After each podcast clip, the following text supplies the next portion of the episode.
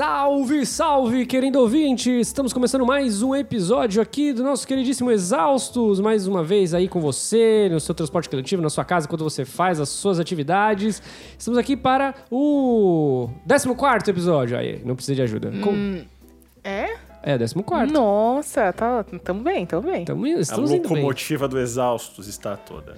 E para apresentar essa bancada, eu, Vitor Trindade, e ao meu lado direito, o senhor queridíssimo. Francisco Junqueira, o leão não se importa com a opinião das ovelhas, mas eu me importo. E ao meu lado esquerdo, Ariane, bom dia, boa tarde, boa noite, senhoras e senhores exaustos de todo o Brasil. Tudo bem com vocês? espero que esteja bem com todos vocês. Se não tiver pau no seu cu. Eu tô- hoje eu tô irritada, tô avisando desde o início, gente. Aconteceram acontecimentos, Mercúrio retrógrado a toda aqui. E eu estou full putaça. E ela tá falando isso com um chifre de unicórnio na mão. Não é uma figura de linguagem. Ela está com um chifre de unicórnio na Então, mão. é aquela coisa. Se eu sair e perder a linha, ainda mais nesse assunto que já também me deixa puta, vocês já se preparem, porque é isso mesmo. É, Conheçam a- essa Ariane. Hearts on Fire, meus senhores. Hearts on Fire. E sobre o que falaremos hoje? A gente vai falar de um assunto muito caro a todos nós e imagino a parte dos nossos ouvintes, parte para todo mundo, parte para qualquer ser humano, que é a nossa autoestima. O que que, o que- Continua. Desculpa, é que ele fez um, ele fez um gesto com a mão. Eu estava dando um sinal para o nosso cameraman que ele poderia começar. Eu não- eu ainda tô tentando me habituar com essa, com essa nova fase do Exaustos, essa fase 360 do, do Exaustos. A gente vai falar sobre autoestima e sobre a nossa relação com a autoestima, tentando alcançar o ouvinte através das nossas relações, porque a gente tem uma relação muito. É, não é exagero dizer conturbada com a autoestima, né? Nós três temos isso em comum aqui. Até a gente já chegou até o 14 episódio, o ouvinte deve ter provavelmente percebido que a gente tem um- uma longa trajetória de sobrevivência aqui quando o assunto é autoestima, né? Sim, é, na verdade a autoestima, ela pauta, nos últimos anos, ela pauta a minha vida, né? O meu trabalho, a forma como eu, tô, eu me relacionando comigo mesma e com as outras coisas. Então, assim, eu falo muito de autoestima, as pessoas vêm atrás de mim muitas vezes pra mudar a relação delas com a autoestima, embora eu não saiba de porra nenhuma. É muito engraçado quando eu abro as perguntas lá do, do Instagram e eu, às vezes eu falo assim, ah, fala alguma coisa curiosa sobre mim, eu digo se é verdade ou mentira. Eu fiz isso esses dias. E vieram umas três, quatro pessoas. Não, porque você. Eu tenho certeza que você é uma deusa da autoestima e do amor próprio, não sei o quê. E me inspira muito. E eu, e eu fico me sentindo uma farsa, porque eu falo assim, meu, ninguém é uma deusa da autoestima e do amor próprio. Se eu tô passando essa imagem, tá tudo muito errado. Porque isso é uma construção diária. A gente tá todo dia nessa, luta aí. Mas que bom que eu inspiro as pessoas a sentir, É se sentirem bem com elas. É muito difícil, não digo que é difícil falar sobre autoestima, mas é complicado falar de autoestima, principalmente nós que trabalhamos com comunicação e criação, porque isso é o que dita muito a nossa, o nosso trabalho, isso que é, conduz o nosso trabalho, a forma como que a gente está percebendo o mundo, que a gente trabalha com comunicação, a gente trabalha com criatividade, com tudo, a forma como a, a nossa ótica do mundo que influencia diretamente no trabalho que a gente produz. E não é necessariamente como- o que a gente tá sentindo, né? Sim, e a nossa autoestima faz toda, totalmente diferença nisso. Faz. Mas a gente precisa, pra gente desmistificar tudo sobre o que é exatamente autoestima. Pegando a gente pela, pela minha pouca pesquisa. É, o que seria autoestima? A gente indo pela auto, que já é um- uma composição da própria, da própria palavra, estima seria um valor. Um estima, uma estimativa, um valor, uma quantidade. Auto, ou seria o valor, o próprio valor, ou que seria é um juízo de valor. é o valor, verdade, né? o quanto de valor que você tem sobre si mesmo. Então, partindo desse pressuposto, é essa definição que a gente tem que começar a construir, começar a conversar sobre isso, sobre o quanto que é de valor que você dá pra isso e como isso dita a nossa vida.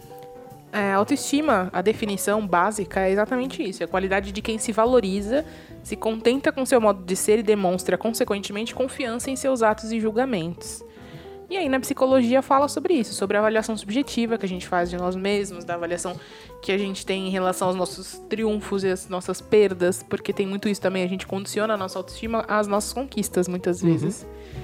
E, e a gente vai falar um pouco sobre isso, né? Sobre como não é pra fazer isso, meu amor. Não, não, não condicione sua autoestima às suas É conquistas. porque, é porque é um. Às vezes, né, assim, a- acho que a nossa conversa ela orbita porque nós fazemos julgamentos muito severos sobre nós mesmos, sobre a nossa própria imagem, né?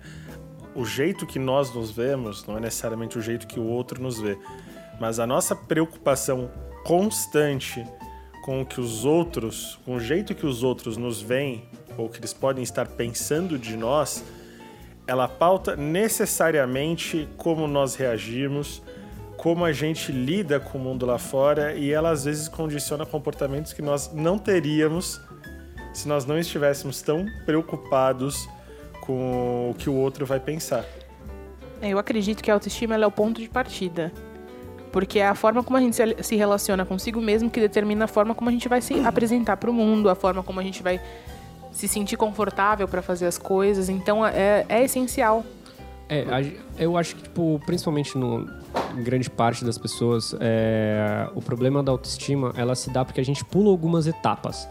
É, o retorno que as pessoas falam sobre a, o que elas enxergam de nós, sobre como que elas acham que é a nossa autoestima, é porque nós ficamos esperando primeiro esse feedback para termos certeza de como é que nós nos enxergamos, porém a nossa ótica está baseada no outro. Então é, é meio que uma a gente está pulando etapas. Para a gente construir o que o outro quer que enxergue, que no, enxergue de nós, nós temos que construir isso dentro de nós mesmos. E não simplesmente maquiar uma realidade e passar para aquela outra pessoa e acreditar que aquela ótica que a pessoa tá vendo de nós mesmo é a verdade. E você sabe que não é a verdade. Sim. Mas é porque muitas vezes isso, isso começa e a gente não sabe. A gente cresce com uma ideia estúpida, uma, um, um tipo de pensamento tacanho, é covarde. A gente, todo mundo aqui já ouviu que bullying é normal porque fortalece. Acredito no que eu vou dizer para vocês. Esmaga, uma esmagadora parte dos problemas de autoestima e autoimagem que nós temos eles partem de coisas que aconteceram na nossa infância e na nossa adolescência. Isso, isso vira coisas que, se você for destrinchar, atrapalha o seu andamento profissional, atrapalha o, o jeito que você se enxerga como aparência, como pessoa, como valores. Tudo isso começa em, em, rejeições na infância e na adolescência. Quando você pega uma criança ou um adolescente que está sofrendo bullying pela aparência dele, você pressiona tanto e não tem nenhuma interferência de fora, alguma coisa no sentido de ajudar, você está com você tá começando a criar nessa cabeça infantil, nessa cabeça adolescente, o seguinte pensamento: se essas pessoas me detestam tanto sem que eu tenha feito nada, talvez porque eu tenha aparência diferente, talvez porque eu seja um pouco mais fora dos padrões, é possível que a culpa seja minha então. Uhum. E isso evolui, isso, isso vira uma semente e ela, e ela vai criando raízes muito profundas da, dentro de nós. E ela acaba, assim, criando folhas no nosso universo profissional. Quando a gente, por exemplo, ouve alguma coisa, a gente aceita uma coisa que é destrutiva para relacionamentos abusivos ou para as nossas inseguranças mais profundas a respeito de estética, de comportamento. Eu acredito que a gente tem que mudar a forma como a gente lida com isso e, e como a gente cria as pessoas desde de muito pequena mesmo. Porque o que acontece? Nós, nós temos uma sociedade cheia de padrões, e aí a gente está falando não só de padrões estéticos, embora esses sejam os que a gente lida com mais frequência, principalmente hoje. Hoje a luta contra os padrões estéticos é uma coisa muito grande, muito falada. Mas nós vemos uma sociedade que já vem com, a, com os moldes pré-formados para tudo. Então, profissionalmente, você tem que ser isso, isso ou aquilo. Espera-se isso, isso, isso de você no, no seu comportamento. Isso e isso de você no, da sua imagem e aí de acordo com as caixinhas que você vai se, se movimentando. Então, nesse, nesse ponto, em religião você tem que ser assim, uhum. é, em educação você tem que ser assado. E a gente é educado desde pequeno nisso. E é aí que começa esse pensamento da, das outras crianças que fazem o bullying e tudo mais. E, que, e por que isso afeta, afeta tanto a gente? Porque a gente não é ensinado desde pequeno a aceitação. E é uma ideia... A gente nunca é ensinado a se conhecer bem e aceitar aquilo que a gente é. Isso fica tão normalizado ponto. que muitas pessoas não percebem como alguns, alguns problemas de hoje começaram ali atrás uhum. com esse tipo de coisa. Porque Mas isso deixa eu naturaliza. É, o que acontece? Quando a gente não se conhece, a gente não sabe quem é ou, que, ou o que gostaria de ser, porque a gente está o tempo inteiro uhum. sendo influenciado por fora. E quanto menos a gente aceita aquilo que é, e eu, e eu falo aceitar não no sentido de se conformar, porque se você não tá feliz com o que você é, você pode mudar, não tem problema nenhum. Mas antes de tudo, você precisa saber quem é você.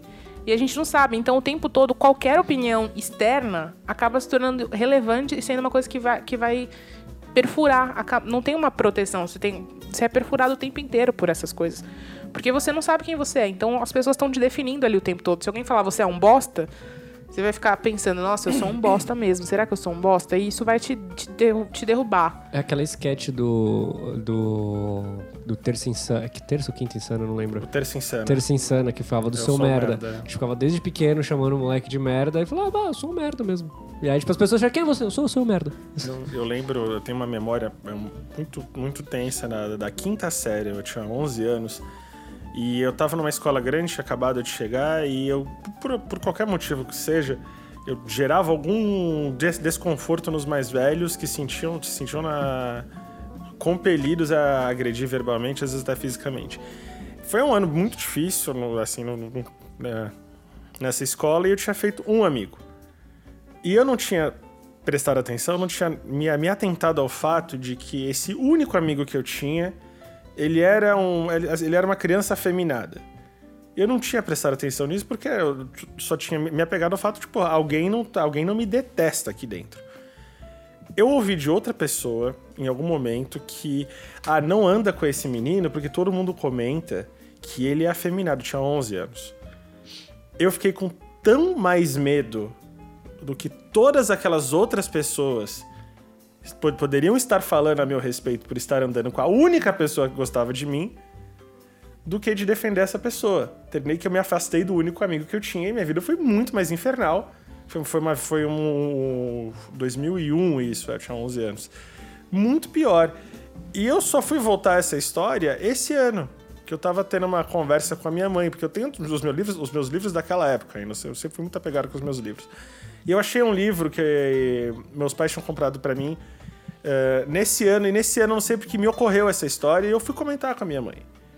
Porque ela ela estava completamente apagada. E eu percebi que a gente tem muitas histórias assim, que a- a- na construção da nossa autoestima e autoimagem, que começam lá atrás e que a gente naturaliza um milhão de violências que depois vira, ah, o bullying fortalece. Não fortalece. O bullying quebra uma pessoa de tal forma e que ela até consegue. A gente não tá dizendo que as pessoas viram problemáticas e psicopatas.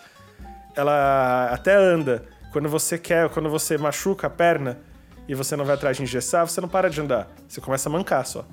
E você calcifica mancando. Eu acho que a gente vi- viramos adultos que mancam. Eu cresci com essa ideia de que o bullying constrói caráter. Tipo, ele constrói caráter até a página 2, porque eu, eu pratiquei e fui alvo de bullying durante muito tempo na minha vida. É, e na época que eu praticava, eu praticava exatamente para que não acontecesse comigo. O que acontece? Ah, sempre tem o grupo dos, dos popularizinhos na escola que ficam zoando, etc. E o que acontecia?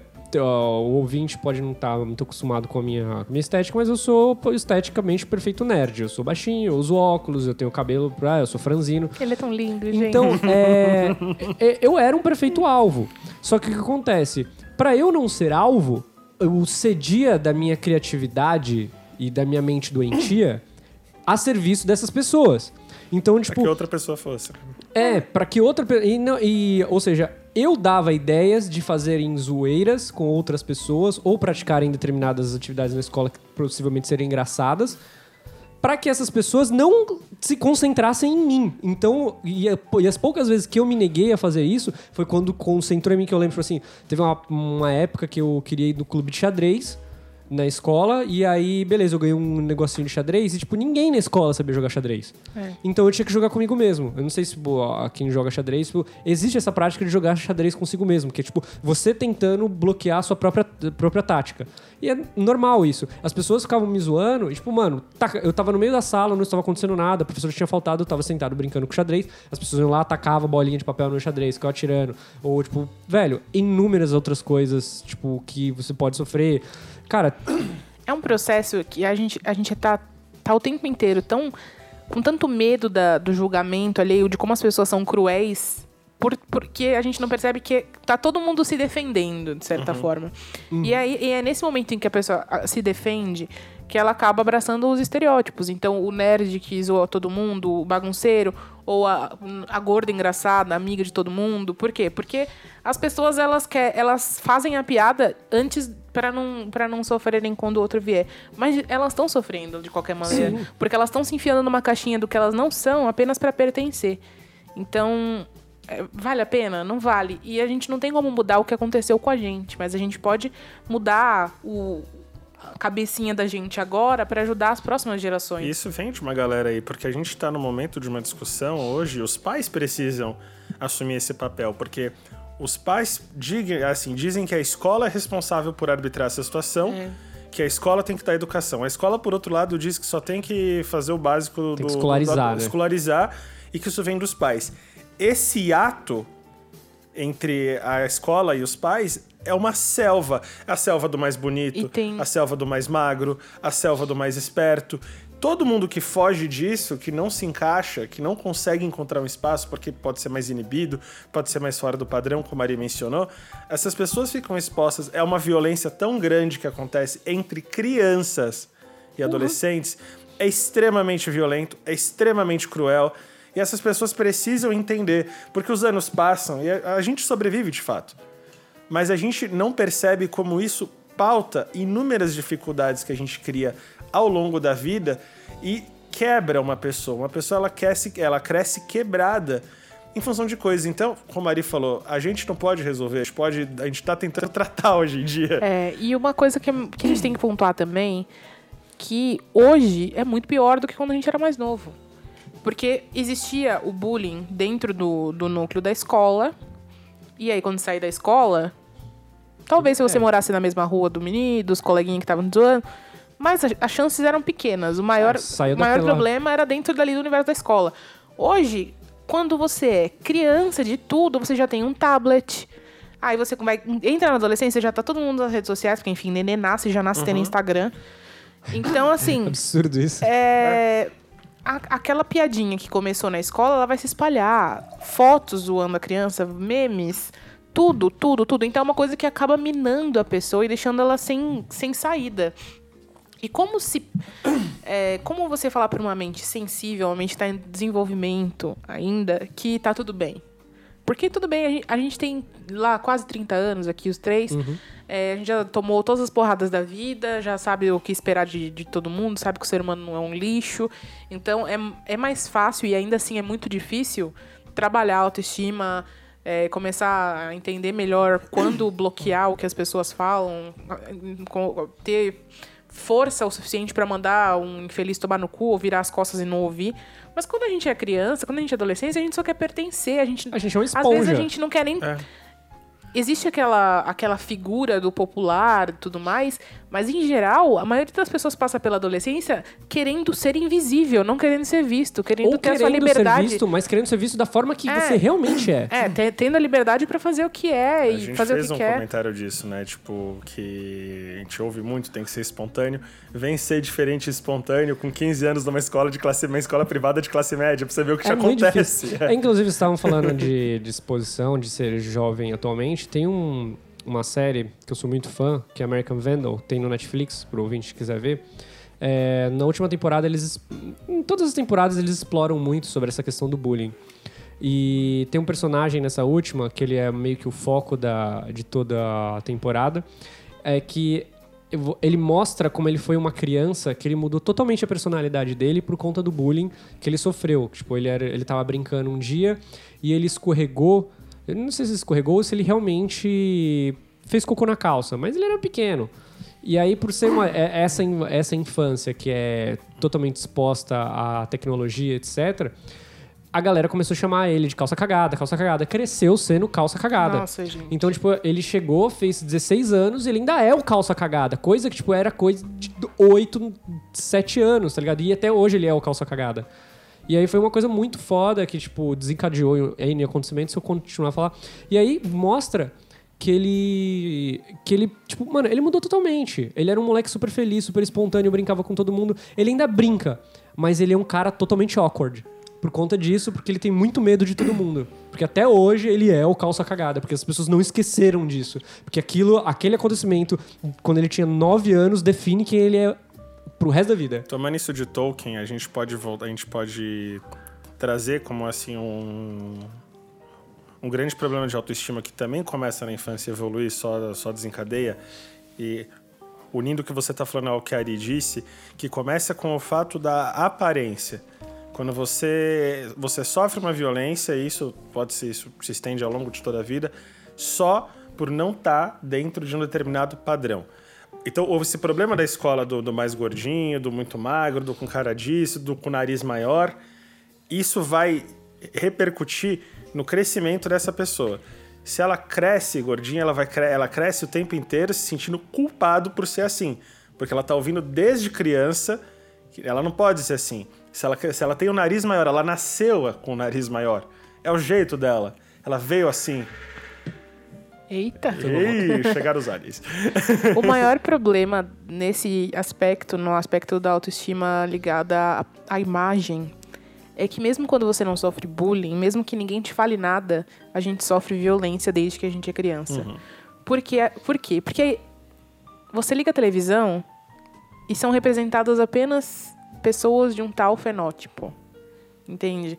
Você lê um livro, você compra um jogo de videogame e as mulheres são representadas de maneira X, se é que tem mulheres, entendeu?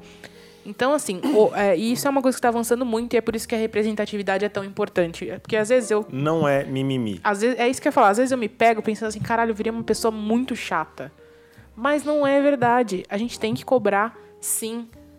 Se hoje tem meninas que se sentem livres para serem quem elas são, para fazer transição capilar e se sentir maravilhosa, sabe? Para pegar e colocar uma, uma blusa cropped, mesmo sendo gorda, ou mesmo não sendo magra, porque entre o, existe um abismo entre o ser não ser magra e o ser gorda, né? É, é, é porque muitas pessoas deram a cara a tapa e aceitaram ser xingadas e, e, e brigaram para que as marcas e as, a publicidade e a televisão inserissem isso. É muito importante que a gente lute por isso. E eu sempre falo, não adianta aplaudir marca, entendeu? Ah, para mim não faz mais que obrigação. A gente fica feliz pela campanha, mas a gente não, mas a marca tá ali pelos pelos como é que fala? Por ela mesma, entendeu? Pela publicidade. Porque ela ela tá lucrando com isso. Eu vou fazer um Esse disclaimer é o assunto com o que você tá momento. tá falando. Até 6, 7 anos atrás, isso ainda era difícil pra caramba. Isso é super recente. Muito, me, muito e mais. E a gente tá, assim, fazendo uma homenagem a você, inclusive. Que, tipo, você fala do seu tempo inteiro, tá mudando muita gente. Porque não acho, ouvinte, que isso é uma coisa que tá acontecendo 15 anos atrás. Isso é não, é recente é muito pra caralho. Recente. E a Ariane que vocês estão ouvindo aqui ajuda pra caralho nesse sentido. E não, e é, é, é eu não, aquela, não fazer mais que a obrigação. Sim. Também, eu sinto isso. Porque, por exemplo, eu cresci inspirada por mulheres fodas e assim, eu nunca parei pra pensar, quando você é criança, parar, eu quero me inspirar em mulheres fodas. É que ah, são as pessoas que estão ali, que fazem o que você gosta, que, que parecem com você. E aí tinha Joan Jett, tinha Pete. E é, um monte de homem, que eu nem, nem vou mencionar porque não, não importa no momento, no quesito representatividade, né? Pra mim, o que, o que importa são as mulheres parecidas comigo. E, e, a minha relação comigo mesma começou a mudar quando eu fui conhecer a Beth Dito, do The Gossip, quando eu descobri a Tess Holiday. Então, assim, mulheres que, meu, maravilhosas e gordas e se vestem e se colocam ali e todo mundo, ai, que linda. E eu falei assim, gente, é possível. É, mas né? é, eu, eu acho que nem é o possível. Nem questão de ser o possível. Possível é. É possível, é todo, todo mundo. mundo. existe o Só que inteiro. o problema é que as pessoas só dão é, holofote, só dão. Quando essa pessoa é muito, muito. Exatamente. É, é, igual usar o discurso do. Ah, do, da, do cara de periferia que ganhou a vida. E fala, cara, você tá catando uma situação de um em um milhão. Então, tipo, é. Você tá a pessoa só é bonita quando ela é superstar. É, ela só é incrível quando ela é, é superstar. não é que a quando ela tá é... lá em cima. Exatamente. E aí o que a gente tá falando, a gente existe, essas pessoas existem. Por que elas não aparecem na mídia? Por que só aparece se for a Beth Dito ou a Tess Holiday ou a Adele, que depois, entendeu? Porque quando aparecem Só elas. elas são, são elas, elas, elas, são tão imersas dentro do estereótipo também. Sim, aí a gente tem que cobrar, a gente tem que, que treinar tem o nosso olhar. Pegar, quando é que você vai conseguir se aceitar sendo diferente? Quando é que as outras pessoas vão conseguir aceitar e respeitar a sua diferença? quando elas virem que isso é normal. Então a gente tem que treinar o nosso olhar. Isso é, é um exercício que eu faço e que as pessoas falam pra mim, ah, e eu sempre recomendo. Se cerca de pessoas parecidas com você. sabe? Pessoas que fazem bem pro seu olhar. Então, pessoas... Porque não adianta eu, Ariane, gorda, é, velha, querer seguir um monte de menina novinha, magrinha. Tipo, eu posso seguir essas pessoas fitness, maravilhosas, não, não tem nenhum problema em seguir, seguir Exatamente porque eu entendo que elas existem no mesmo ambiente que eu, mas eu preciso que tenha pessoas que, que se pareçam com a minha realidade. Porque senão a, você consome aquilo tanto que você fala assim, nossa, eu tô errada. Você precisa cri eu não criar pertenço. um Dialoga com o nosso episódio de empatia. Né? É, é, não, é não é nem empatia, é amor próprio mesmo Uhum. a questão. Quando a gente vê muito uma coisa, a gente acaba procurando se espelhar naquilo. E aí você, você olha no espelho e é a única diferente de tudo aquilo, você fala assim, meu Deus, eu, eu, eu tô errada. Eu não posso ser assim. É esse é o grande E questionamento. esse né? foi o, o tempo todo. A gente cresceu vendo revistas que só ensinam a mulher a emagrecer, que só ensinam a mulher a encontrar o homem perfeito. Revistas masculinas também. Ou é a mulher gostosa, ou é o, o cara fazendo maromba. Né? Tipo assim, são perfis de tanto homens quanto mulheres muito pré-definidos e que estão ali. Pra, não, não tem diferente pra consumir. Se você não correr atrás, você não encontra. E isso a gente tá lutando pra mudar. Se não fazer o seu também, né? Tipo, que nem você, tá fazendo, que nem muita gente tá aí dando a cara tapa pra fazer agora também. Tá tomando coragem agora, porque tem muita gente. a- a- Essa pessoa escrota da escola, ela, ela virou o cara escroto da internet, né? Porque são, são comentários horríveis que as pessoas fazem. Tem muita gente que não tem a menor noção do poder da palavra. Eu acho que as nossas crises de imagem, elas têm que estar associadas também com o que você pode causar com o outro com o que você fala. A gente falou aqui no episódio de empatia que a gente tem que prestar atenção no que a gente fala, porque a gente pode estar de- deixando não só uma ferida numa pessoa, mas uma cicatriz. É, a- o que a Ari falou é muito importante assim, de você se cercar com pessoas que estão aquém o que você é ou o que você acredita. Tipo assim, eu acho que o contraste é muito importante pra você sempre é, entender o mundo que você tá. Hoje em dia, hoje eu até tive uma discussão sobre- com a menina sobre isso, que ela, ah, você fica enchendo meu saco aqui nas coisas que eu posto. Eu falei, por que, que você não cancela? Meu filho falou, não, porque eu tenho que ainda lembrar que ainda existe pessoas igual você aqui postando merda. Então eu não vou fazer isso, eu vou continuar aqui e, e- e ter esse contraste importante. Mas também é muito importante ter pessoas que pensam igual você, porque, como você mesma falou, é, a questão da autoestima estar com realmente você aceitar que você é unicamente assim, que você tá quebrado. Entendeu? Você acredita que você está quebrado, que você tem um problema. E se você não se cerca de pessoas com esse mesmo problema, você começa realmente a acreditar um problema, porque você está isolado. Você não vê pessoas com essa mesma perspectiva que você, ou pessoas do mesmo padrão, ou dos mesmos estética, da mesma é, ideologia que você, que se deram, que, que tiveram sucesso. E se você não se cerca de pessoas assim, você não enxerga pessoas assim, você não tem perspectiva. E é uma- acho que uma das coisas mais importantes na autoestima é você ter per- perspectiva. De você acreditar que você está infeliz com o seu trabalho, com sua estética, com, com seus com o seu relacionamento, você tem uma perspectiva que aquilo consegue mudar. É, eu acho que o mais, a, a maior pegadinha é que às vezes a gente fica infeliz e não é porque é porque a gente não se conhece, é porque a gente não, não, não se entende. Ou não se aceita também. Exatamente. Pra se aceitar, você tem que, que desligar do, do que tem, do que vem de fora, do externo. É, o ponto que eu queria chegar é, tipo assim, você tem que entender que ao mesmo tempo você tem que aceitar o que você é, mas que também existem portas pra você ir pra outros caminhos caso você esteja infeliz. Mas é que tem você outra não coisa, precisa Vitor. parar naquilo É e que são duas aceitar. coisas. Às vezes você não tá infeliz Achar porque que é você. imutável. Às vezes você não tá infeliz porque você tá incapaz de exercer alguma mudança. Às vezes você não percebe, e é muitas vezes que não tem por que você não, Você não- ser bonito ou você não ser adequado do jeito que você é. Então, se você já tá condicionado de que você tem que mudar e você sequer cogita a possibilidade de que você pode ser bom desse jeito, É.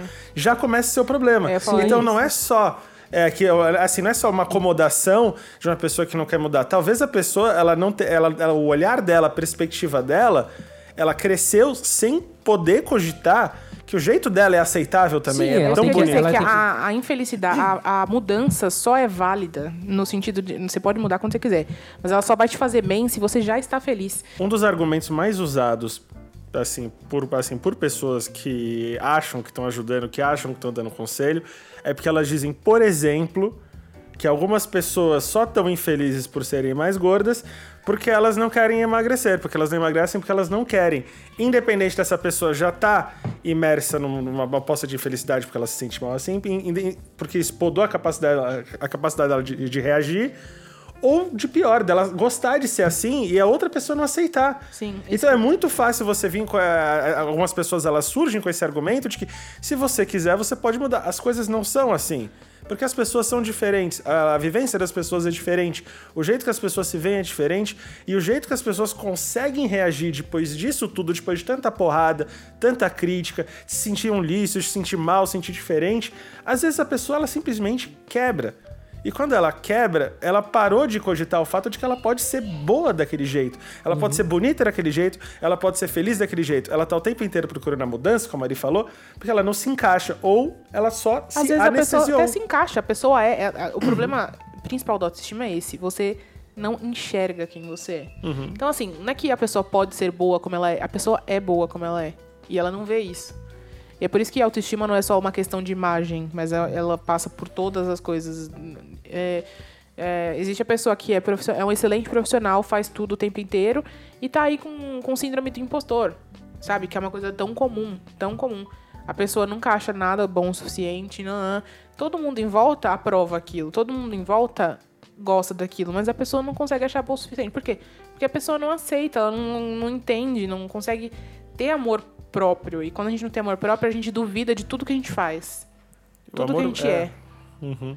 Eu acho que essa, essa, a questão do amor próprio, de você não se sentir o tempo inteiro tão incapaz, tão impotente, ela começa no fato de que. Eu já falei isso uma vez, parece, parece tão drástico falar isso, mas é que para mim faz muito sentido. Essa, essa, busca pela felicidade o tempo inteiro, ela é, ela é autoritária, ela é arbitrária, porque não tem como você ser feliz o tempo inteiro a gente se cobra tanto que a gente tem que estar tá feliz o tempo inteiro, que a gente tem que estar tá engraçado o tempo inteiro, que a gente tem que estar tá bonito o tempo inteiro. E a gente perde a noção de que não existe tempo humano para que isso aconteça o tempo inteiro. E existe uma coisa muito importante também. Você pode ter amor próprio e não se achar bonito, por exemplo. Uhum. A beleza não é uma condição para o amor próprio, uhum. para autoestima. Então, assim, a gente desvirtua muito isso. E hoje, principalmente, que se fala muito, ah, amor próprio, autoestima, você é linda do, você não precisa se sentir linda para ter amor próprio. Entendeu? Não, não é. Beleza não, não prova. Tá nem um pouco Beleza não prova autoestima, Nas sabe? Decisões... Se achar bonito não prova autoestima. Às vezes a pessoa uhum. se acha bonita e tá na merda do mesmo jeito. Porque existem N outros fatores dentro de você que você precisa aceitar para conseguir ligar, a interagir com o mundo. existência, na verdade. É, eu, esse negócio de amor próprio, eu acho que ele não. Tá, eu acho que uma das coisas que a gente falou até aqui agora é que é o que menos tá atrelado à sua própria imagem. Eu acho que, tipo assim, é, amor próprio, eu acho que ele tá muito ligado à renúncia tipo, renunciar a determinados hábitos, a determinadas pessoas, simplesmente pelo seu bem-estar. Sim. Eu acho que o, o, o, amor próprio, acho que é muito mais isso do que, tipo, ai, eu me amo, ai, eu sou lindo, ai, meu Deus, deixa eu tirar selfie, deixa eu patrocinar ela no Instagram aqui porque eu sou muito lindo. a gente comentou desse cara do meu Instagram que patrocina as próprias selfies. Tem ai, muito, gente. cara, assim, tem vários, e tudo médico. Na, na, minha, na minha timeline, todo dia tem uma selfie de médico. Cadê o STF que não tá criminalizando essas coisas? E, e amor próprio tá nem ligado a isso. Eu acho que tá muito distante disso disso. Eu acho que, pô, eu, por exemplo, não tô falando que ah, eu me acho extremamente feio. Eu só acho que eu sou um cara muito médio. Médio em tudo na minha vida. E. E, e, eu acho que eu desenvolvi amor próprio exercitando, tipo, realmente abdicando de muitas coisas que eu virava assim, não, cara, isso aqui é muito legal, mas isso tá me trazendo muitos problemas. Tipo, muitos, muitos problemas mesmo. Então tá na hora de eu renunciar a isso. O que é saudável para é, você? É, e isso é amor próprio. E isso, tipo, uh, e eu acho que assim, um dos elementos principais para você ter uma autoestima ou começar a construir uma autoestima é primeiramente você desenvolver o amor próprio. É tipo começar a ter uma ótica crítica sobre si mesmo, sobre tipo, o que, que é que está entrando na minha vida e o que está saindo e o quanto isso, o quanto de benefício está entrando e quanto benefício está saindo. Aprender a dizer não. E o amor próprio ele é mais importante do que a autoestima ainda, porque ele, ele é o pilar entendeu? Uhum. Porque muitas vezes a gente deposita na autoestima a necessidade de sucesso. Então, a gente olha para as coisas que a gente conquista, para as coisas que deram certo, positivas, e aí o que acaba afetando a autoestima são as, quando as coisas dão errado, quando as coisas não vão como a gente imaginava. O amor próprio ele independe disso. Ele é sobre quem você é, não sobre uhum. as coisas que você conquistou ou vai conquistar ou deu errado. Então, assim, independente de tudo, o que é importante para mim, o que me faz bem, eu Como eu faço para me cuidar? É o, é o cuidado, é o, é o autocuidado, sabe? O amor próprio, acho que o Victor falou, ele falou uma coisa muito legal aqui. Eu, eu sou médio. Acho que talvez o amor próprio ele passe por isso. Eu não, não é que eu só sou médio, eu não preciso ser absolutamente excepcional em tudo. É. Eu gosto de ser médio e eu não preciso ser bom em Cara- tudo, eu não preciso ser o foda em tudo, eu não preciso aceitar tudo. Eu posso ser médio, tenho, eu sou livre para ser médio. E, isso, quando você, se, quando você se solta dessa necessidade de ser excepcional em absolutamente tudo, é uma, é uma liberdade que você sente de ser você mesmo e de gostar de você mesmo. Não tem problema em ser médio.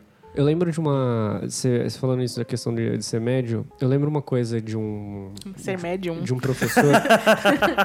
não era nem de um professor, era de um profissional da minha área de áudio que uma vez eu tava vendo um- uns, umas aulas dele e ele falou uma coisa pra mim foi uma bomba atômica na minha cabeça. que, que é realmente nesse âmbito profissional. Ele tava me explicando umas técnicas lá, tá, não sei o quê, compressão paralela, porra toda, tal, tal, tal, tal. E aí ele falou exatamente isso. Ele falou assim, ó, você vai quebrar muita cabeça, muito a cabeça tentando fazer isso aqui. E aí, é, você tem que chegar num resultado parecido, igual ou parecido a isso. E se você não chegar, desculpa, eu acho que o seu critério é um pouco baixo. Se você, é, tipo assim, se qualquer coisa fora disso pra você for bom, fora disso ou parecido com isso, desculpa, mas seu critério é baixo. Cara, eu fiquei num- num vórtice porque ele usava outras coisas, outras ferramentas, outros recursos pra chegar naquele, naquela técnica que ele tava fazendo, e eu não conseguia, de jeito nenhum. Eu não conseguia, tudo pra mim ficava uma merda, porque ele falou pra mim que se não fosse daquele jeito, que era um cara que estava me instruindo naquele momento. Eu não tinha procurado outros professores, eh, Pra mim era a única perspectiva assim de pessoa foda no, no âmbito, e aquela pessoa falou que se não fosse daquele jeito ia ser uma merda. Então eu aprendi que se fosse diferente, qualquer outra forma diferente seria uma merda. E eu fiquei durante muito, muito, muito tempo tentando fazer aquilo e nunca ficava bom. E eu mostrava pra outras pessoas e falou: Ô, tá bom pra caralho, tá foda. Eu falei, mano, tá uma merda, tá horrível, não tá de tal jeito. Não tá aqui, ó. De um tô- jeito que só existe na nossa cabeça. é, aqui, ó, não tô, não tô ouvindo aqui, ó, 15 mil hertz aqui, velho. Não tô, não tô tá, tá muito ruim, tá, tá zoado. Tipo, não tô conseguindo, não tô ouvindo boom, o boom não tá vindo. E aí os caras, não, mano, tá foda, pô, puta pressão do caralho aqui, tá vindo som pra caralho, pô, tá estralando os bagulhos. Falei, mano, não tá bom. Aí depois de muito tempo, depois que eu fiz um curso, depois de técnico, o que um outro professor meu falou assim, ó, cara, foda-se, foda-se. Mixagem, etc., a técnica que você usa é muito seu. Você nunca vai criar o seu se você não se permitir ouvir outras coisas. Não se, pre- não se prenda a fórmulas. Tenta fazer do seu jeito. Foi uma das coisas que eu trouxe. Que é outra coisa que eu trouxe pra minha, pra minha vida, que um dos meus professores falou assim: ó, gente, parem de baixar preset de qualquer coisa que você vê no, no mundo. Você pode ver um preset e tentar usar. Isso vale pra qualquer pacote Adobe, pra qualquer coisa. É legal ter alguma coisa pronta na hora do desespero ali, mas tentem criar as suas próprias coisas, porque o, o toque seu de você aprender vai estar nisso, na sua tentativa de você tentar criar, e você vai criar a sua marca assim. E, e aí eu via que eu destruía, durante todo esse tempo de aprendizado, eu destruía minha autoestima, que eu me achava um profissional lixo. Ainda não acho um profissional excepcional, mas eu me achava um lixo. Até eu começar a trabalhar, até eu começar a engatinhar, fazer algumas coisas, algumas coisas minhas aí pra, pro mercado e etc, e dar algum retorno de pessoas reparando, eu me achava um lixo, porque eu realmente não via a perspectiva, porque um filho da puta ensinou que se não fosse daquele jeito ia ser uma merda, entendeu? É, a nossa autoestima profissional, ela tá, ela, ela tá enfrentando, né? Eu acho que todas as áreas, é, pelo menos a, nossa em especial, assim, num momento muito sui generis, porque a gente está se forçando a questionar se somos bons o suficientes, porque o que se exige hoje de um profissional é, é às vezes assim é muito mais do que ele conseguiria em vida aprender e tudo. E a gente fica se sentindo tão incapaz de atingir, tão incompetente de, de fazer tudo em prazos tão, tão às vezes desumanos e tudo. E a gente não percebe que o problema não é a nossa capacidade a gente não percebe como essa demanda pode ser desumana Não, e, e isso interfere totalmente no nosso tempo de aprendizado, tipo assim, dos nossos padrões de qualidades que a gente foi educado, principalmente se ah, você, a gente aprendeu que é uma qualidade boa, é daquilo ali pra cima e etc. E a gente fica com esses padrões. E a gente vê o mercado se adaptando com pessoas totalmente despreparadas que não estudaram a mesma coisa que a gente ou que estão tipo absorvendo outras funções, jogando coisas totalmente Porque as pessoas dão as caras. As pessoas dão as não caras e de fazem. dar- não, nem da cara, mas tipo, coisas que são totalmente abaixo do nosso nível de critério, de qualidade que a gente aprendeu desde muito, que a gente construiu durante nossa carreira profissional, e, e coisas muito mal feitas, muito ruins, muito degradantes indo pro mercado, e a gente falando, gente, não é absurdo, eu me esforço tanto pra fazer isso que esse cara tá fazendo nas coxas tão bem, esse cara tá ganhando horrores. Porque Isso- ele foi lá e, e fez. Às vezes você tá se. se eu, ve- eu vejo muito isso da minha parte, assim. Eu vejo umas coisas que eu falo assim, meu Deus, como que isso aqui tá aqui? Como que essa pessoa acha que escreve, sabe? Ou como essa- eu não tô criticando, assim, escrita, o tipo de estilo. Tô falando até de, de gramática e ortografia mesmo. Como, uma pessoa- como essa pessoa escreve profissionalmente, aconteceu isso na época da faculdade. O Francisco até tava. Tinha uma pessoa que trabalhava num, em veículo prestigiado, assim, e a gente foi fazer trabalho junto com a pessoa, a gente os textos era- não dava para entender o que a pessoa queria falar. Porque não tinha noção nenhuma de gramática e ortografia. Sabe? As, as frases ficavam completamente desconexas. Aí você fica pensando, meu Deus, como isso acontece? Por quê? Porque quem consegue. É, mui- muita gente que, que é boa, que estuda muito, que tá o tempo inteiro buscando conhecimento, tem problema na autoestima, porque tá, que- que- acha que sempre pode ser melhor. E aí fica. Aí se retém. Não, não vou entregar isso porque não é bom o suficiente.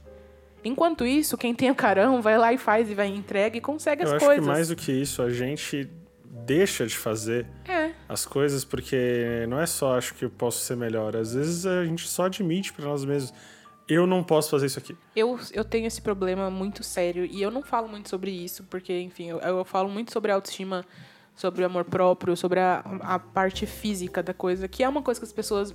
Eu meio que me encontrei nisso, foi, foi uma mudança que eu tive de uns anos pra cá e que foi muito importante e eu compartilho porque eu percebo que as pessoas às vezes elas só precisam de um clique assim assim como eu tive o clique você precisa de um momento e talvez eu esteja ajudando talvez não mas é importante eu estou compartilhando mas eu não falo dessa parte que é a parte profissional e que, que é muito frustrante pra É mim frustrante. porque muitas vezes eu me vejo pegando coisa que eu ou odiando uma coisa que eu. Todo mundo gosta, mas eu não consigo gostar. Eu fico encontrando e não é que eu não gosto, tipo, eu odeio esse trabalho, não. É que eu gosto muito dele, mas toda vez que eu olho eu encontro um defeito novo. Sabe? E a coisa tá, tá ótima, tá é, serve ao seu propósito, mas a gente fica tentando encontrar defeito, porque a gente coloca o quê? A gente cria pedestais.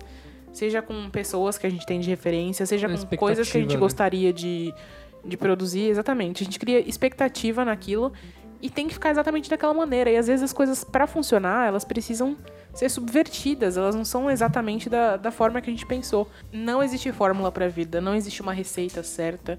Às vezes o meu processo para criar, às vezes não, com certeza o meu processo para criar é completamente diferente do de outra pessoa. E a gente tem muito medo do que os outros. A gente, que trabalha com criatividade, a gente vive das coisas que a gente. que partem necessariamente de referências nossas, de coisas íntimas nossas, querendo ou não, quando você cria alguma coisa, quando não é mecânico, parte de você tá ali. Então, às vezes, é assim, é, é um medo muito grande do que vão dizer, porque do que vão dizer, se vão fazer uma crítica ou, ou construtiva ou destrutiva, como acontece muito na internet. Porque é algo que você É colo- você ali. você colocou todo o coração ali, você fez tripas coração e de repente é um texto, é uma imagem, é um, é um áudio. com- E às vezes você não quer ouvir o que as pessoas vão dizer, pode ser coisas muito boas, mas é, é tanto medo daquilo reverberar nas próprias inseguranças ou na, numa autoestima mais, mais deficiente que você simplesmente se omite. Então você não aceita trabalhos, você não vai adiante, você não compra brigas maiores, porque você, você começa a se convencer de que você não, você eu não sou preparado para isso, e a, eu não sou e a capaz arte é uma disso. coisa tão subjetiva, né? É, aquilo que a gente produz tem um, um significado pra gente e, como, e a pessoa quando vê tem uma interpretação completamente diferente e é muito importante muito importante não é muito bizarro que a gente pode receber 300 comentários amando, por exemplo. Mas se vem Basta um. uma pessoa falando assim. Sim. e, não é- e não precisa nem ser, ser uma coisa horrorosa, uma crítica, só assim, não gostei. É um trigger. Aí, pronto, É um eu sou uma, trigger, é. fra- sou uma farsa, eu sou uma fraude. É o buzz. Eu não devia Ah, estar sou fazendo uma nada disso. fraude. Eu não nasci. Então, assim, é, a gente tem que. a- a- a- o ponto, pra mim, pra autoestima é. Nós temos que ser menos cruéis com, com a gente mesmo.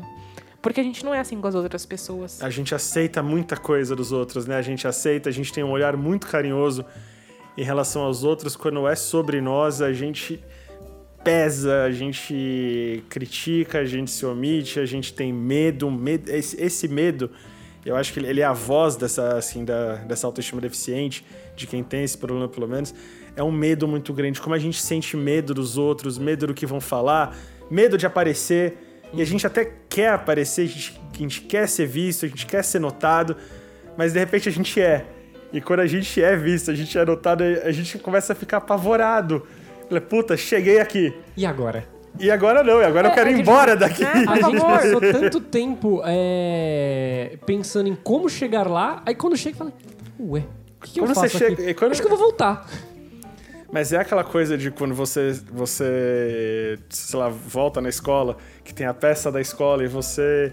é, Pode ser uma coisa que você gosta muito, pode ser um tema que você gosta muito, que você.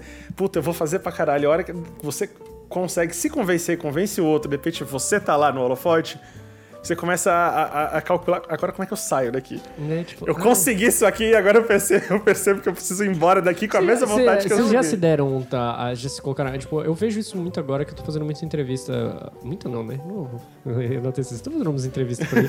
É, e aí eu começo a contar algumas coisas de que eu fiz, só que eu, eu conto de uma forma tão épica.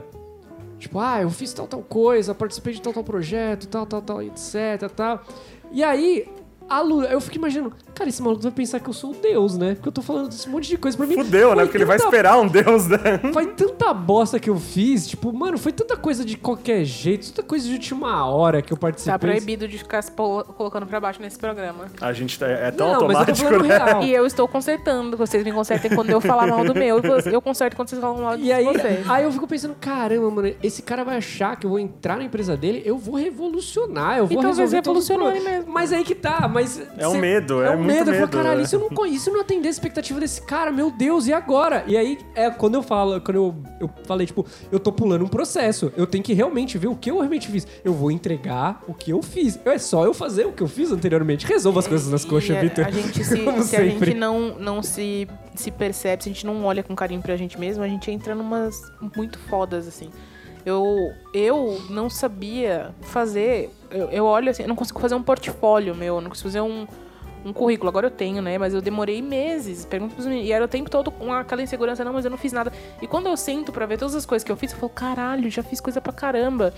Mas a, a cabeça da gente fica o tempo todo, não, mas isso não é nada. Coisa pra caramba não define. A Ariane mostra as coisas pra gente. A Ariane faz coisas lindíssimas. Inclu- a, a porta dela tá. tá, tá a gente tá chegou, a primeira coisa que a gente olhou foi com pra. a- é, Com o ela- estandartezinho da baleinha, eu queria um daquele pra parece, mim, um da, parece Ai, uma. comprem, gente, vai ter lojinha, olha, dias, dias 8 e 9, esse Você pode de semana, fingir que eu sou o estandarte da sua casa do Game of Thrones, mano. Que tá bonito o negócio, assim. Não, a é. Ariane faz Obrigada, coisas gente. lindíssimas. Mas é, a gente não enxerga. Quando a gente tem um blog. A gente, eu tô falando a gente para ficar menos chato, eu não ficar des- desabafando aqui, porque não é terapia, né? É um podcast. Mas é, é, a gente não enxerga, a gente fica o tempo inteiro, não, eu sou uma farsa, não sei o que, não, mas isso aqui não é tão relevante. E aí você vai montar o currículo, não, não- não- aparecem as coisas. O que é uma coisa, pra mim, horrível, porque quando eu tô trabalhando, eu sei que eu sou boa no que eu faço. Eu sei que o que você me pedir, eu vou conseguir fazer. Se você me chamar pra criar uma coisa, eu crio e vou ter uma ideia legal pra fazer funcionar. Assim, eu, eu tenho a sensação de que eu nasci pra criar e pra resolver problemas. Você me dá o problema ali na- no trabalho em si, e eu vou querer, eu vou encontrar a solução, vamos fazer. Só que até chegar nesse processo, eu preciso me apresentar. E, e quando a gente, a gente tem autoestima cagada, a gente tem um problema muito sério pra se apresentar. É aqui que tem a treta, né? Por, Tipo, que eu essa sou melhor sou eu, eu fiz tudo isso. Entendeu? É eu não muito tenho tanto foda. esse problema. Eu, eu sou um, Sorte sua, um porque grande é muito, marqueteiro de muito conseguir foda. me vender. O problema é que eu falei, caralho, acho que eu me vendi muito bem. Esse cara vai acreditar que eu vou é sorte resolver Não, sua, é Vitor, por exemplo. Eu, eu conversei Eu tenho com muito vocês. medo de, se o cara realmente comprar minha ideia. Eu Eu, não duvido fui- de mim o tempo inteiro. Eu não fui até uma entrevista de emprego, eu comentei com vocês dois, eu não fui. Preferi, dizer, eu preferi mandar um e-mail dizendo que eu não iria, por qualquer motivo que seja. Porque eu olhava aquele, aquele porte de, de gente que estava tava interessado, se interessou pelo meu currículo, pelo meu portfólio. E eu me convenci, falei, eu não sou capaz, eu não tenho, eu não tenho know-how, eu não tenho como trabalhar nesse lugar, tipo, cobra demais de mim. Depois que eu tinha mandado, que passou um tempo que eu comecei a racionalizar, porque é sempre assim, você racionaliza um tempo depois. Né? Assim, depois da tempestade vinha a bonança. Eu comecei a olhar e falei, cara, se eu tivesse pegado ali pra fazer mesmo, eu teria feito. É muito difícil você. É muito difícil. Engraçado, foi isso que a gente falou. aquela, né? É muito difícil aparecer alguma coisa que você não possa fazer de fato. Não sei que é uma coisa totalmente fora da tua área. Mas você não, você não tá racionalizando, você tá na insegurança, você tá se de- na autodepreciação. Eu fiz uma ficha de RPG fake, mostrei pro Vitor. É. Principal skill: autossabotagem e autodepreciação. E eu acho que a autoestima é um problema das duas mãos. Ela é ruim quando a gente tem esse problema de não achar que consegue, de falar assim, meu, o que, que eu fiz até agora, por que, que eu não. E se, e se não se permitir fazer porque acha que não vai dar certo. E ela é ruim quando você tem muita autoestima e você vai com muita sede ao pote, né? Eu sou foda pra caralho. É o narcisismo, né? É, então assim, tem muita autoestima também. Você vem com uma decepção se caso. Caso você venha falhar, a decepção é muito grande. Eu sempre gostei muito de mitologia e tem uma história que eu gosto muito de contar quando eu penso nisso, que é a história de Ícaro e a história de Dédalo. O, assim, Dédalo, ele, ele precisa sair de um labirinto, ele foi confinado lá pelo rei Minos, e ele tá ele e o filho dele, eles fazem a, ele, Dédalo consegue fazer asas de cera para que eles voem dali. Só que Ícaro pira porque ele quer ver o sol de perto. E quando ele chega perto do sol, as asas derretem e ele cai e morre. Eu acho que esse é o, é o limite que a Ari tá falando. Quando a pessoa ela se imbui demais, quando ela, ela, ela acaba virando arrogante, ela acaba virando egoísta, muitas vezes. Sim. Quando o amor próprio vira individualismo. As pessoas, eu, eu sempre falo, e acho que a gente vai estar tá mudando um pouquinho o tom da, do assunto, mas eu preciso colocar isso nesse uhum. programa, que essa luta que, que começou há algum tempo contra o preconceito, que é maravilhosa, é, mas, sobretudo, pelo amor próprio, tá meio que criando alguns monstros também. Sim. Porque o que acontece? A gente tá o tempo inteiro falando de amor próprio, tá? O amor próprio é importante, é, livre-se do que. É, cerque-se de coisas que te fazem bem, nananã. E aí as pessoas que não sabem dosar, que não. que elas perdem a mão e elas acabam confundindo o amor próprio com o narcisismo. Elas acabam, acabam parando de perceber selfie. que elas não são. Não, esse patrocínio de selfie é o de menos. Eu tô falando ah, não, da sua relação. Absurdo, não é o de menos. É o de menos, porque a única coisa que tá acontecendo é a pessoa tá gastando dinheiro dela. Eu tô falando de você interferir na vida de outras pessoas. Ah, sim. É, você no seu relacionamento, você acaba se sentindo o centro do mundo. Você vira um e trem. aí, ai, não, eu preciso, eu preciso priorizar o que me faz bem. Chega de pessoas tóxicas, não sei o quê. A primeira, assim, geralmente essas pessoas são as pessoas mais tóxicas. Ela é um lixo industrial, é, tá ligado? Porque tudo, só o que importa é, é o que ela tá. Eu preciso, você precisa se sentir bem? Precisa, mas você precisa ter empatia e pensar nos outros também. São pessoas que passam por cima das outras e a justificativa delas é tenho que pensar em mim mesmo.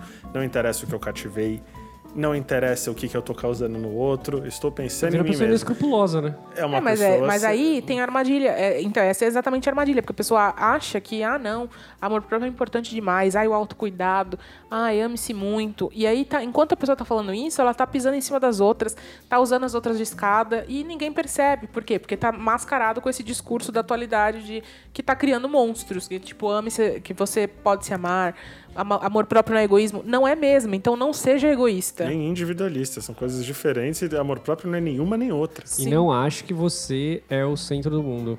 Exatamente. Não, ai, porque a pessoa discordou de você, você passa por cima. A pessoa E não não, tá te, não tá te oferecendo mais nada pra crescer. Ah, então foda-se. Agora Já, você me fez- já suguei tudo que eu Você podia. me fez lembrar um assunto que eu cortei da, do- no, no podcast passado, que era sobre uma coisa que, era- que eu ia comentar no, no, no abraço coletivo, eu acabei não comentando, que foi sobre a- a- o artigo que a lei. Eu vou comentar agora, porque vocês já ouviram, mas eu tirei na edição, eu vou falar agora que você tocou no assunto sobre pessoas de uma geração que realmente tá achando que são realmente especiais, que cresceram com essa ideia de que você é especial, um dia o mundo vai notar que você é especial. Você não precisa lutar por isso.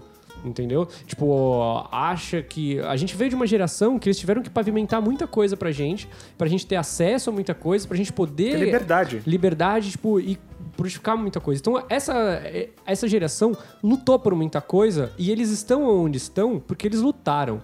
Então, e as pessoas, tipo assim, principalmente essa geração, esses millennium, millennial estão vindo, eles estão vindo achando, tipo, vão fazer 20 anos, eles vão ser os novos bilionários e, cara, calma. Ninguém... E talvez sejam, mas o- o que Talvez. mais me incomoda é essa coisa de abraçar. Ai, não, eu sou, sou millennial mesmo. Ai, que coisa de millennial. Eu amo ser millennial. E, assim, a pessoa aponta uma, uma coisa que não é uma qualidade, que é uma coisa que você claramente pode trabalhar em você. E você, em vez de, de olhar por, por esse lado, não. Ah, eu sou millennial, eu amo ser millennial. Não, não, é foda-se. Todo, todo o processo que você poderia fazer pra melhorar. É- essa- esse imediatismo e, a- que- que acaba gerando pessoas frustradas, extremamente frustradas. Você vê, tipo, pessoas com 22 anos achando que é um fracassado profissional. Amigo, você tem 22 anos. Você tá come... você é um bebezinho no Dá mercado. pra começar de, de novo a qualquer momento. Tipo, ai, Dá não pra gostou. começar de novo com 40. 22 anos. Sim, mas assim, exatamente. Dá pra começar com 40, 22, então é hora que Gente, você nem começou com 22. As, pe- as pessoas mais sucesso, assim, por porcentagem, porcentagem, a gente tá quase esbarrando lá, pode ser que a gente não seja um deles. Mas as maiores pessoas com maiores sucessos na vida, elas começaram a partir dos 33. As pessoas começaram a ter sucesso a partir dos Cara, 33. eu vou puxar aqui, eu vou puxar aqui um exemplo pra vocês. Isso que eu tô falando de pessoas Gente, eu já milionárias. sucesso, eu já acho. tive meu auge, já caiu, Não, já. você não. Aquela- para Então, é, é muito relativo. E isso cria uma geração de pessoas com autoestima totalmente destruída e pessoas totalmente frustradas. Porque foi ser educado que você é especial, que você é um floquinho de neve e que uma hora o mundo vai, vai reconhecer. E é não é, isso bem que assim. meu autor favorito é o Chuck Palahniuk, que olha na tua cara e fala assim, você não é a porra de um floquinho de neve, querido. Exato. Você não é único, a gente é todo mundo a cópia da cópia da cópia, entendeu? E É. lide com isso, e trabalhe com isso, e mostre o seu melhor dentro disso. E se porque esforce em cima disso. Sim. Porque se você quer ser reconhecido, o mundo não vai te dar reconhecimento. O mundo não vai cair. Você não vai tropeçar um dia, vai ter um paparazzi que vai fazer uma entrevista, vai tirar uma ideia genial sua e vai jogar lá. Não, amigão, você vai ter que comer muita merda. E se Você vai você ter que tá em- ralar pra E caralho. se você tá em dúvida, o Samuel Jackson, ele. Acho que eu, eu vi aqui, o primeiro filme dele é de 72. O Samuel Jackson só conseguiu brilhar em 1990. É um cara de. É, um- cara, é- se o Samuel Jackson demorou, fica tranquilo. Que assim, tem muito motherfucker pra você gritar antes de você chegar lá. E a gente tá falando isso pra nós mesmos também, porque a gente, vocês não sabem, mas a gente se cobra tanto isso. Pra caralho. E a gente, no, no, no o grupo que a gente já mencionou aqui do WhatsApp, a gente vira e mexe, a gente tem umas piras e é- são piras muito parecidas que a gente fala, puta, não vai dar, não vou conseguir, meu Deus do céu, o que, que aconteceu, tá, tá, isso aqui é uma merda, eu sou uma merda, da, da, da. E é um dando suporte pro outro, porque no final a gente só precisa lembrar a gente tem tempo. A gente tem tempo. Enquanto a gente tá vivo, a gente tem tempo. A gente Dá tem fazer tempo tudo. e nós não estamos sozinhos. É isso que é importante e que às vezes a gente esquece mesmo. Não é mimimi, não é drama, a gente esquece. E quando a gente esquece é um desespero muito grande, porque você começa a se, a se questionar tanto, e são questionamentos muito cruéis. São, assim, são perguntas, será que eu sou capaz? Será que eu vou conseguir? Quando será que isso vai terminar? Será que... E, e, cara, a gente tem que voltar a racionalizar, entendeu? Enfiar uma, uma balde de água de gelo na cabeça mesmo porque às vezes é só, é só um desespero. E essa, isso é uma, é uma autoestima que manca, é um, é um amor próprio que se questiona, e ele só reverbera em áreas diversas. Eu vou trazer para uma outra área aqui, voltar um pouco na primeira que a gente falou sobre relacionamentos. Eu, eu tava, eu tava assim, até conversando com a, com Ari uma vez, eu tava falando disso, de um comportamento que eu tinha e que eu parei. Porque às vezes eu tava conversando com um cara e que eu achava, meu Deus do céu, esse cara é tão bonito, tão tudo não sei o quê. De repente eu tava falando pra ele, eu tava perguntando pra ele, falei, mas o que, que você viu em mim? Porque, assim, olhando pra você com isso tudo, tudo que você pode alcançar, tudo. Ah, por, que, por que eu? E não me ocorria que essa pessoa podia ter gostado de mim. Por qualquer motivo que fosse. Não, não- não interessa o que foi, gostou. Tem gente que gosta de escatologia, não tô falando que você é cocô. Meu Deus. Não tô falando que você que é cocô. timing. Meu Deus. Mas tem gosto pra tudo, Ó, cara. eu vou. Eu tava assistindo. Eu assisti recentemente uma série que chama My Mad. cocô. Não, vou, vou tentar Você mudar- entendeu, Eu você vou é mudar muito o madurinho. assunto pra, pra gente não, não, não ter treta aqui. Eu assisti, Calma, só brincando. eu assisti recentemente uma série que chama My Mad Fat Diary. É uma série que já acabou, era do We4, lá da, da gringa. E vocês encontram, inclusive, no YouTube ela legendada tranquilamente. Não... É muito boa na qualidade, inclusive, porque quando me falaram que tinha no YouTube, eu fiquei até falar, ai, vou assistir fe- série cagada. Mas não, ela, ela tá legendada no YouTube, quem quiser assistir. E é exatamente é a história de uma menina adolescente que ela tem exatamente esse mesmo questionamento do Fran, inclusive. Ela, te- ela tenta se matar. E aí, o que a gente acompanha? A gente acompanha as sessões de terapia dela e a relação dela com o grupo de amigos. Então, ela se, se descobrindo. E, e a gente descobre é, por que, que ela tentou se matar. E, e é tudo muito ligado à autoestima. Então, são quatro temporadas ou três, eu não me lembro agora. Mas é, são te- temporadas curtinhas, você assiste numa boa e é uma, é uma série intensa. Muita gente já viu essa série em algum momento, porque tem um, um trecho do, do final de uma temporada que viralizou. pa- sempre passa na timeline. É uma menina gorda conversando com, com o psicólogo dela, e ele, vi. psiquiatra, e ele falando pra ela falar com ela mesma da infância, sabe? E, e tentar ser dura com a, com a criança, tanto quanto ela é consigo mesma. E ela passa exatamente por essa situa- situação do Fran. Tipo, um menino maravilhoso, começa a namorar com ela, se mostra apaixonado por ela e ela o relacionamento não ela não consegue aceitar que tem alguém que a ama daquele jeito, por mais que ela goste dele. E é uma coisa, uma situação em que eu já me vi também, sabe? Que então eu entendo, Fran. Então mesmo quando eu não parava pra questionar a pessoa, eu, eu deitava, eu tinha pesadelos pensando, por que essa pessoa tá comigo? A qualquer momento essa pessoa vai me largar, porque não faz sentido.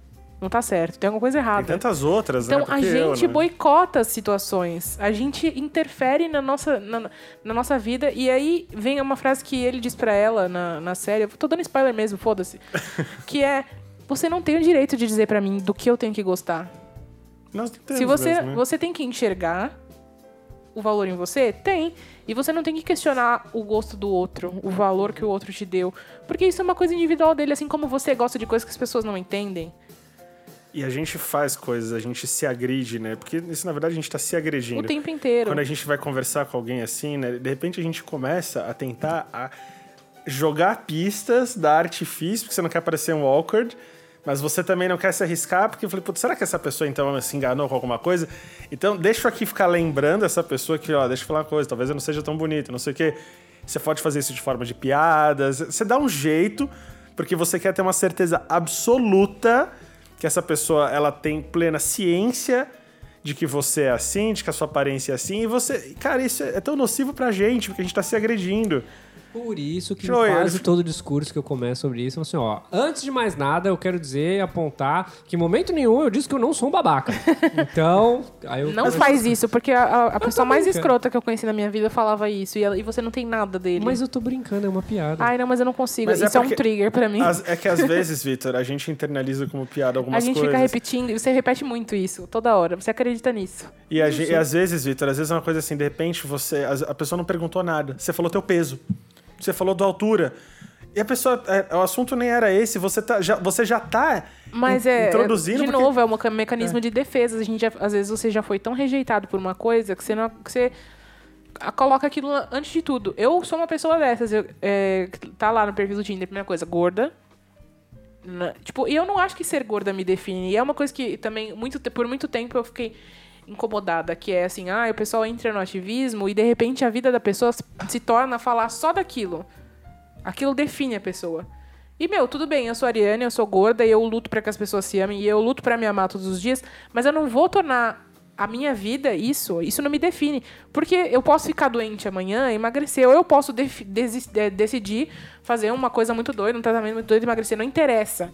Só que assim, é, é, itu não- eu não sou só isso, eu tenho muitas coisas além de Sim, mim. Sim. se esse detalhe meu é importante, e é, ele tá ali, mas ele tá ali entre outras coisas, eu não preciso falar só disso. A gente percebe isso quando a gente tá do outro lado do balcão. Eu tava conversando com um menino recentemente e. Sei lá, assim, dei assunto, tudo. Aí eu falei, ah, mas fala de você, né? É Coisa boba. A primeira coisa que ocorreu pra ele me dizer foi: eu não tenho a voz grave, eu tenho a voz afeminada. Eu falei, mas as pessoas elas ficam medindo Sim, a sua pessoas- voz.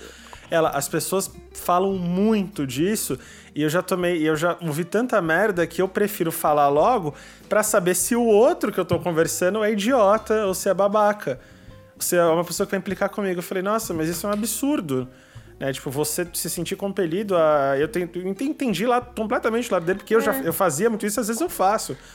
E eu falei, cara, não, vai- não, é- não, não é nenhum problema tudo. Tipo, e é- não acho que você tem que se justificar uma coisa que você é. É, eu acho e a gente isso- se justifica muito. Sim, e, e isso que você tá falando é uma coisa muito comum. Eu, eu sou mulher, mas eu. é, quando a gente é LGBT, a gente tá no meio de pessoas assim. E, inclusive, tem uma brincadeira com isso até em Super Drags, uma, uma referência a isso até em Super Drags. Porque o universo gay também tem uma. uma, uma Uma misoginia uma- latente. É um machismo muito forte ali inf- influenciando. Então você pode ser gay, mas você não pode ser afeminado. E aí as afeminadas acabam sendo excluídas. E aí, por quê? É uma marginalização dentro da marginalização. É, então, né? É por um, que, é um cara? terceiro círculo. Essa pessoa tá sofrendo tanto quanto você ou até mais. Entendeu? E ah, não, porque não, não, não, afeminada não quero. Que porra é essa? Me respeita. E, cara, Não, você- não sei que ação foi essa minha agora. Mas vocês entenderam? eu acho que, eh, assim, nessa questão, tipo, isso, nesses aplicativos e tudo, como é que você lida, né? Porque, infelizmente, você não vai mudar todo mundo e as pessoas, elas têm as coisas que ela- elas preferem. Eu acho que o, que o, o limite disso é como as pessoas manifestam isso sem pensar em como outra pessoa pode se sentir completamente rejeitada por ser o que ela é. Eu acho que esse é sempre o limite e as pessoas elas estão muito defensivas com razão. É muita crueldade que rola ali, mascarada de alguns argumentos que são palatáveis, como a questão de gosto, tudo. A questão de gosto, ela esbarra no jeito que você está expressando isso, de forma que o outro se sente excludente, ainda que não, assim seja uma coisa só sua guarda para você então e procure só as pessoas que você gosta então. Nossa, velho, isso me fez lembrar um, um, um, um papo da Jujute que eu vi num vídeo dela que eu achei fantástico, que, que é exatamente isso, tipo, é, como você se sente ofendido a partir do momento que uma pessoa critica algo seu.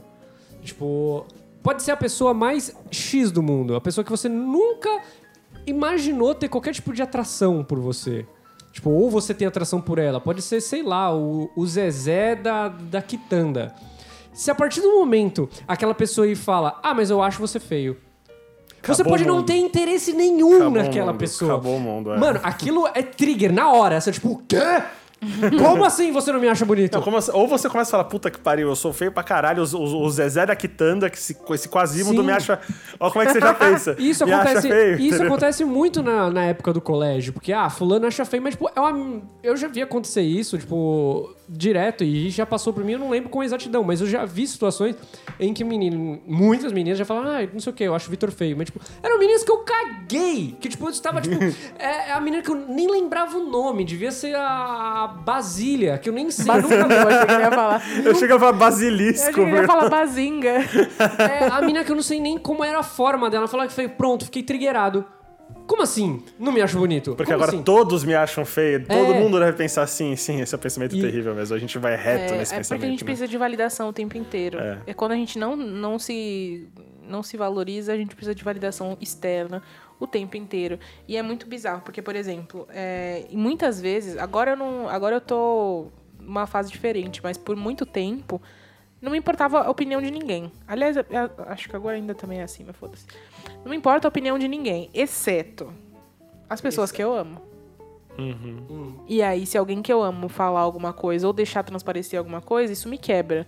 E, aí, e nessa que eu, que eu entro em ciladas, tipo, porque foi, que foi quando eu quebrei.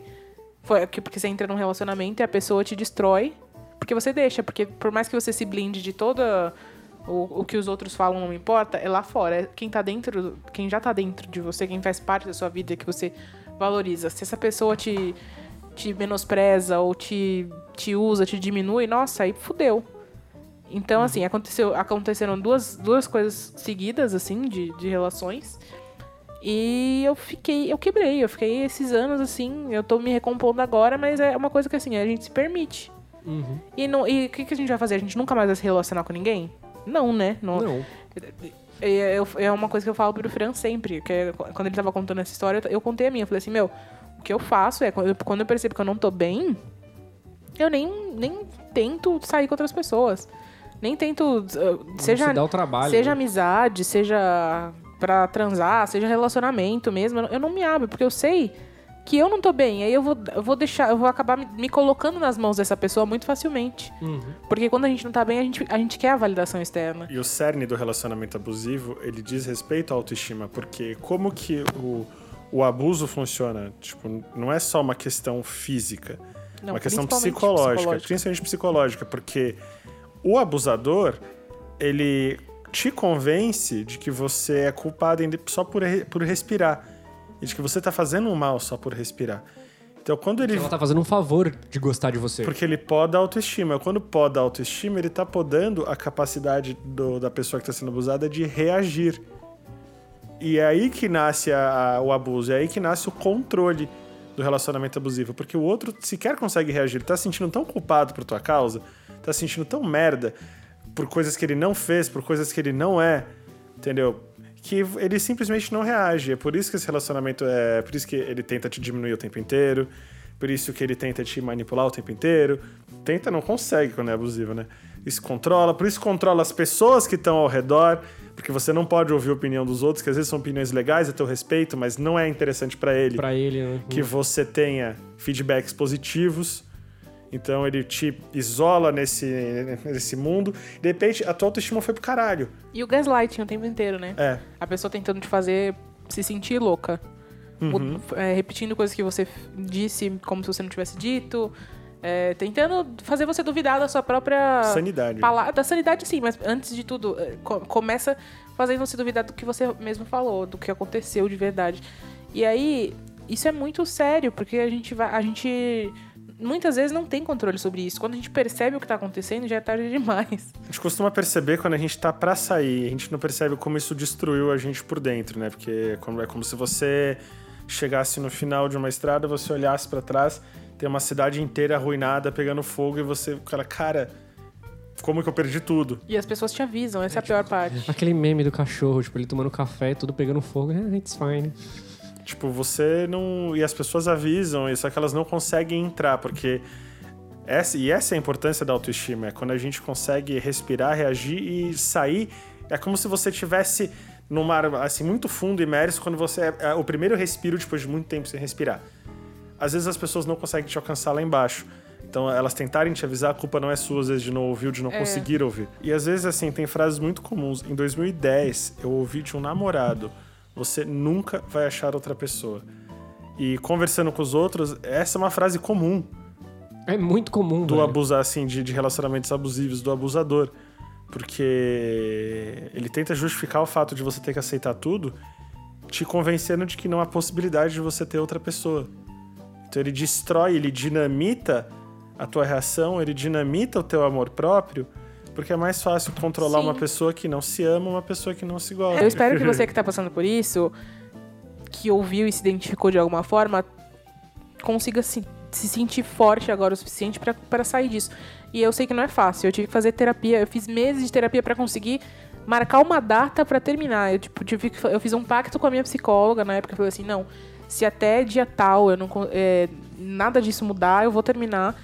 E foi muito difícil, mas ao mesmo tempo, quando eu terminei, eu, a gente sofre tanto antes que quando a gente termina parece que sai um peso. Por mais que a gente esteja machucado, a gente fica muito melhor. E desde então, assim, não tive mais contato com a pessoa e graças a Deus não, são meios diferentes. mas nem sempre a gente tem essa oportunidade. Às vezes a gente tem um relacionamento, a gente é casado. Às vezes a gente tem um relacionamento que é com uma pessoa próxima que trabalha com a gente, a gente não pode cortar pra sempre. São então, assim, nuances disso que às vezes você pode identificar no outro. Se você se uma pessoa que é próxima, às vezes ela não sai com você, ela, ela tá sem sair com você há algum tempo, e de repente quando você faz um pouco de pressão, ela solta argumentos que de ao primeiro ouvido parecem coisas bobas, mas não são. Ah, não vou sair porque fulano, né? Você conhece fulano, ele não gosta de sair. Isso não é normal.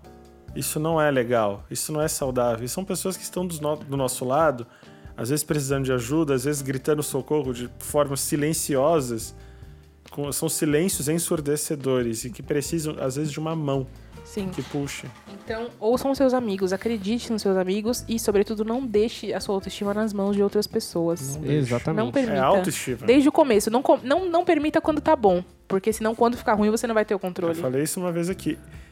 Passe dos seus limites por uma pessoa uma vez, exceda seus limites, seus limites de valores, seus limites físicos, qualquer coisa, uma vez, e você vai estar escolhendo como você quer ser tratado até o último segundo desse relacionamento. Se preserve, é a tua autoestima, é é a tua vivência, é a tua existência, é o teu amor próprio. Sem isso, você não reage, não tem como sobreviver. Você vira, você vira uma planta, você tá respirando por respirar e não pode se viver assim, porque isso não é viver. Não é correto. Bom, e agora, Conf, né, com essas belíssimas palavras, ah, vamos chegando aqui para uma finalização. Alguma última mensagem? Eu acho que nós falamos de tanta coisa ao mesmo tempo que cabe mais uns vários programas A sobre gente combinou que autoestima. esse ia ser o parte 1. É, eu acho que a gente precisa de falar de vários pro- fazer vários programas sobre autoestima com abordagens diferentes. Eu vou tentar separar as pautas a partir do desse que a gente fez, vendo o que achou que falta. Porque é sempre assim, a gente grava e depois eu vou ouvir e eu falo, nossa, faltou tal coisa, tal coisa, tal coisa. Porque uma hora é muito pouco, né, gente? Vamos ficar conversando. E se vocês gostarem, a gente pode até fazer um especial autoestima, né? A gente faz, Sim. sei lá, uma vez por mês. Eu que queria seja. muito que vocês contassem histórias pra gente sobre como vocês se relacionam com a própria autoestima, o que é autoestima pra vocês, como é, como é essa jornada em busca da autoestima. De verdade, mandem pra gente no. Pode ser no, no DM do Instagram, pode ser no e-mail. Eu só peço pra vocês mandarem no do Exaustos, porque, se, porque no meu, provavelmente eu vou perder, porque vai vir outras coisas quando a gente tá usando todo dia. Mas no Exaustos a gente tem um controle melhor. Mas, por favor, estamos exaustos no Instagram ou estamos todos exaustos.gmail.com. Mandem pra gente que a gente quer muito fazer um programa conversando e tendo outras bagagens além da nossa. É. E- Importante. É, além disso, né? Agora eu já falei que nós estamos no estamos todos exaustos, arroba gmail.com e no Instagram estamos exaustos.